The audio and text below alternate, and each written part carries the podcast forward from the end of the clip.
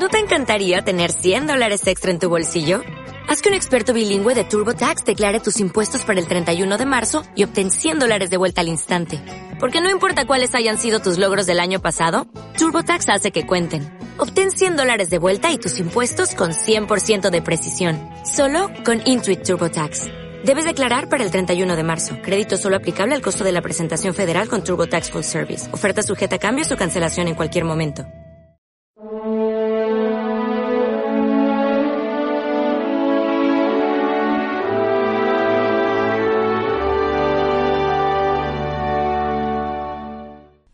Yo soy el camino y la verdad y la vida.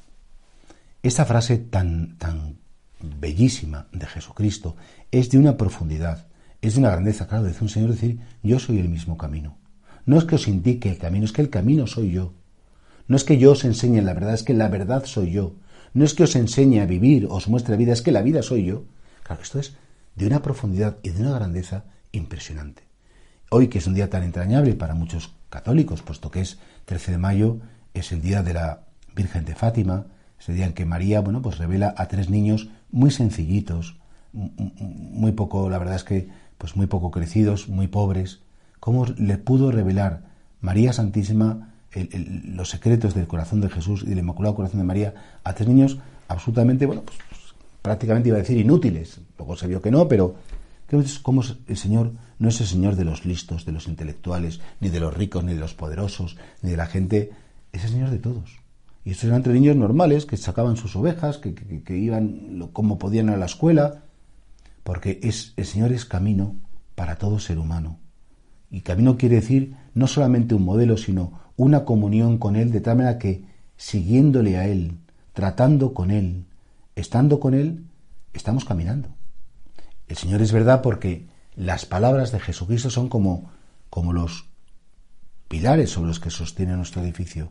Si no conocemos las palabras de Jesús, si despreciamos las palabras de Jesús, todo lo que no se fundamenta en la verdad se derrumba. Y cuando una vida está cimentada sobre roca, sobre las palabras de Jesús, Jesús lo decía, quien escucha mis palabras y las pone por obra, es como el hombre prudente que edificó su casa sobre roca. Vinieron los vientos, vinieron las lluvias, la casa no se derrumbó porque estaba afianzada sobre roca. En ese sentido Jesús es la verdad, pero sobre todo Jesús es la vida.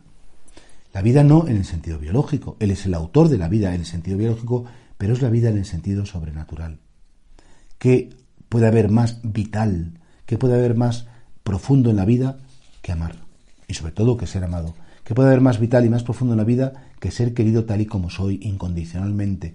¿Qué puede haber más profundo y más vital en la vida que yo sea importante para alguien y que cualquier cosa que haga, que diga, que piense, incluso mis debilidades, provoque admiración, cariño, ternura e implicación de la otra persona. Pero claro, cristianismo no es conocer a Jesús, el cristianismo no es seguir a Jesús, el cristianismo no es... El cristianismo es estar con Él y no separarse nunca.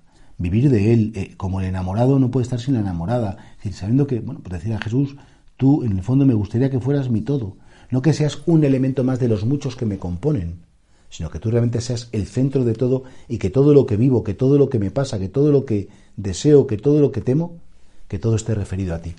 Y si todo lo refiero a ti, exactamente, tú siempre serás mi camino, tú siempre serás mi verdad y siempre serás mi vida.